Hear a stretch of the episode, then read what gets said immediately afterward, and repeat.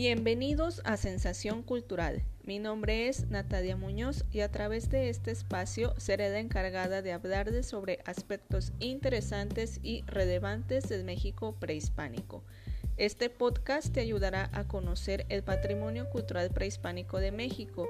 Es por ello que estaremos hablando semana con semana acerca de los pueblos mesoamericanos, es decir, Hablaré de aspectos relevantes relacionados con las culturas que formaron parte del territorio mexicano en la época prehispánica.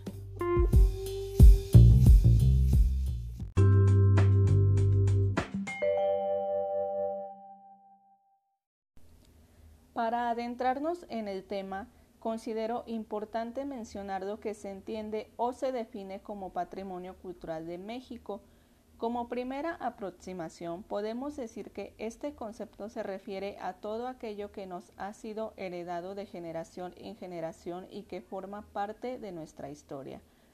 En el campo del patrimonio ha habido varios autores que han escrito sobre el tema, uno de ellos es Bonfil Batalla, quien en 1992 establece que el patrimonio cultural de un pueblo es el acervo de elementos culturales que una sociedad determinada considera suyos y de los que echa mano para enfrentar sus problemas, para formular e intentar realizar sus aspiraciones y sus proyectos, así como también para imaginar, gozar y expresarse. Entonces, con base en esta definición, podemos entender que el patrimonio cultural otorga una identidad así como un sentido de pertenencia. Es memoria colectiva, es historia, es sustento para crear, innovar y construir una visión de futuro. De este modo se entiende también que para que algo se considere patrimonio debe tener un valor para quienes consideran suyo determinado bien cultural. Esto quiere decir que existe una puesta en valor, pero ¿qué significa esto? ¿A qué nos estamos refiriendo con puesta en valor? Pues este término se refiere precisamente a las acciones que llevamos a cabo para valorizar este patrimonio y dichas acciones pueden ser la conservación de esos bienes culturales así como de exhibición y salvaguarda de los mismos. En el caso particular de México, es gracias a la investigación arqueológica principalmente que hoy en día podemos conocer al hombre prehispánico, el cual creó aldeas, ciudades, utensilios, expresiones estéticas, dioses, lenguas y demás. Todos esos vestigios que se han encontrado es precisamente el patrimonio heredado por esos habitantes de la época prehispánica y son relevantes cada uno de ellos porque de alguna u otra forma construyen parte de nuestra identidad y de nuestra historia como mexicanos. Una vez mencionado lo anterior, es momento de adentrarnos en el tema principal.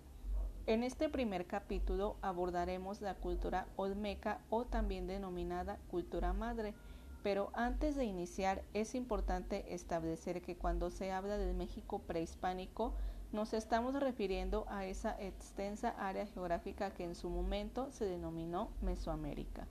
En este sentido, al escuchar el término Mesoamérica, por lo regular solemos pensar en las diversas culturas como la maya, la zapoteca y mixteca, la totonaca, la teotihuacana, entre otras. Y esto sucede porque algo relevante de estos pueblos es que compartieron características en común, tales como tipos de utensilios, cerámica, estratificación social, ceremonias, cultivos, etc.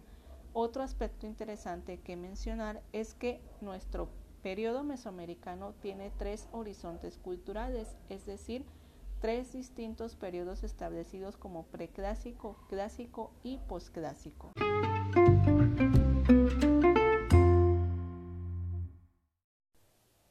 De este modo, cabe señalar que cuando hablamos de la cultura olmeca nos adentramos al periodo preclásico medio, el cual corresponde al año 1200 al 400 a.C.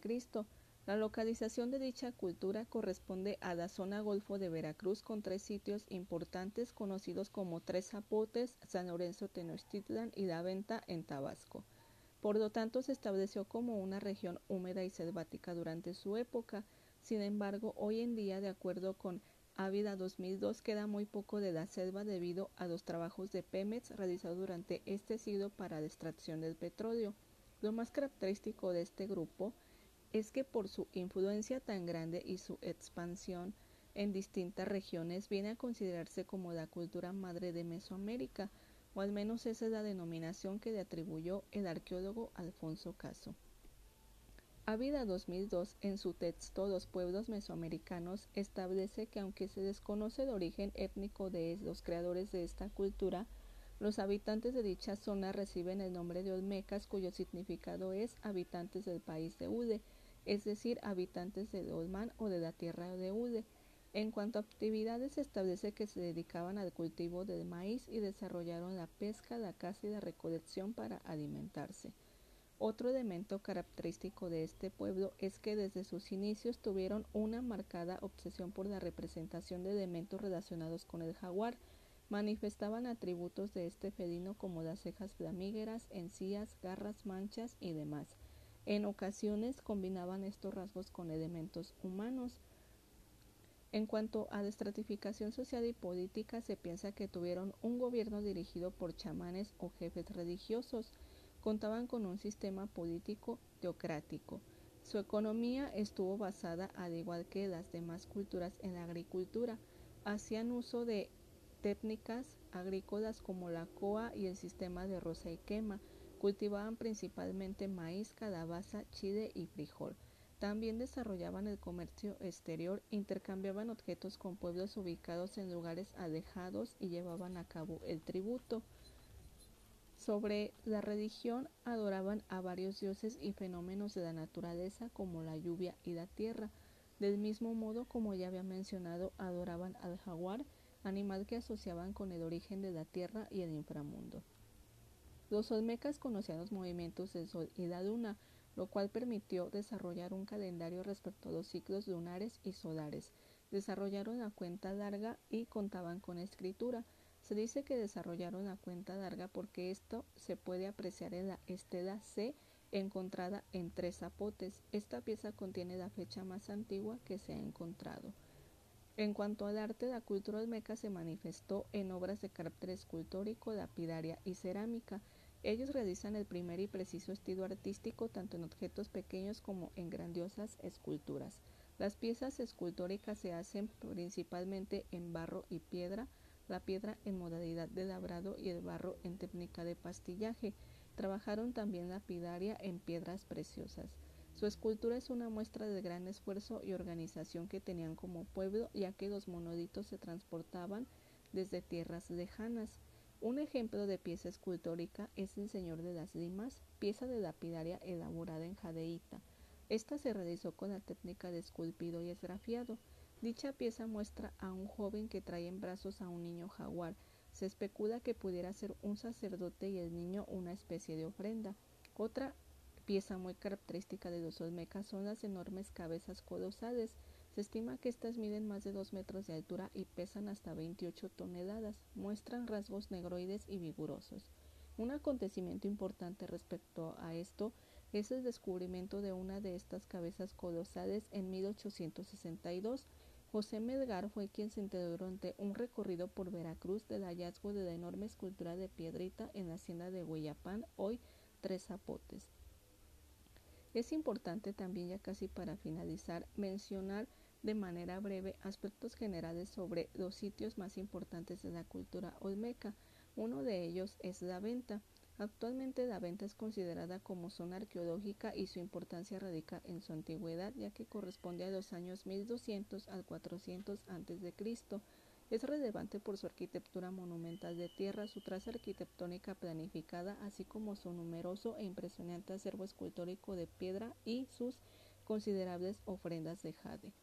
La venta fue uno de los sitios más importantes, aunque se desconoce el nombre prehispánico del lugar, de acuerdo con datos de DINA, la zona arqueológica adquiere su nombre porque allí se realizaba la venta de maderas preciosas a finales del siglo XIX y principios del XX. En este sitio se encuentra la pirámide considerada la más antigua de Mesoamérica elaborada en barro. Tres Zapotes es otro de los sitios que se considera de las más importantes capitales olmecas. Este sitio se emplaza en las tierras bajas de la llanura del río Papaduapan, es relevante porque aquí se llevó a cabo el descubrimiento de la primera cabeza colosal olmeca. la cual tiene una altura aproximada de 1.50 metros y un peso cercano a las 8 toneladas.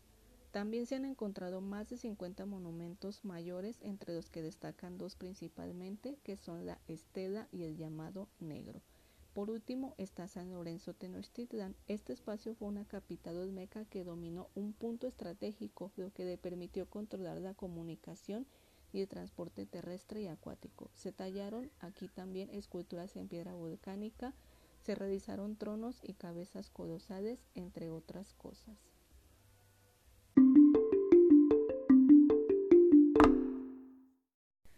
Para terminar y a manera de recapitulación, considero necesario señalar que la cultura olmeca realizó grandes aportaciones al patrimonio cultural de México, y esto se ve reflejado precisamente en la construcción de los primeros edificios ceremoniales, construidos de acuerdo con un plan bien determinado, la estructura social que fue capaz de organizar grandes obras, el primer y bien definido estilo artístico, plasmado en, pequeños objetos y en colosales esculturas, el dominio de la talla de piedra de gran dureza, el juego de pelota, así como el desarrollo de sistemas calendáricos y de escritura. Por estas contribuciones es que los olmecas han logrado considerarse como la cultura madre de los pueblos mesoamericanos. Aunado esto y retomando el término de puesta en valor que mencioné en un inicio, es importante preguntarnos sobre las acciones que se están llevando a cabo hoy en día para promover y salvaguardar el patrimonio de esta cultura. Pues bien, actualmente los diversos bienes culturales que se, que se han encontrado de este pueblo en su mayoría permanecen dentro del sitio y puedes conocerlos al acudir a la zona arqueológica de la Venta o la zona de Tres Zapotes. En la localidad de Villahermosa, por ejemplo, se encuentra el Museo de la Venta, donde pueden apreciarse varios altares y cabezas colosales al aire libre. De igual manera, en otros lugares son exhibidas como en plazas y otros museos. Es importante mencionar lo anterior porque esto de alguna manera son acciones que benefician y sobre todo preservan y difunden el patrimonio cultural, en este caso de la cultura olmeca, logrando así que que especialistas como público en general que asiste a estos espacios valore y le dé un significado a dichos bienes patrimoniales. Así que si en algún momento quieres conocer estas magníficas obras olmecas, no dudes en visitar los sitios arqueológicos. Seguro será una experiencia inolvidable. Y bueno, con esto me despido, queridos oyentes. Agradezco su atención y los invito a que nos escuchen en el próximo capítulo para seguir conociendo más sobre el México prehispánico. Hasta la próxima.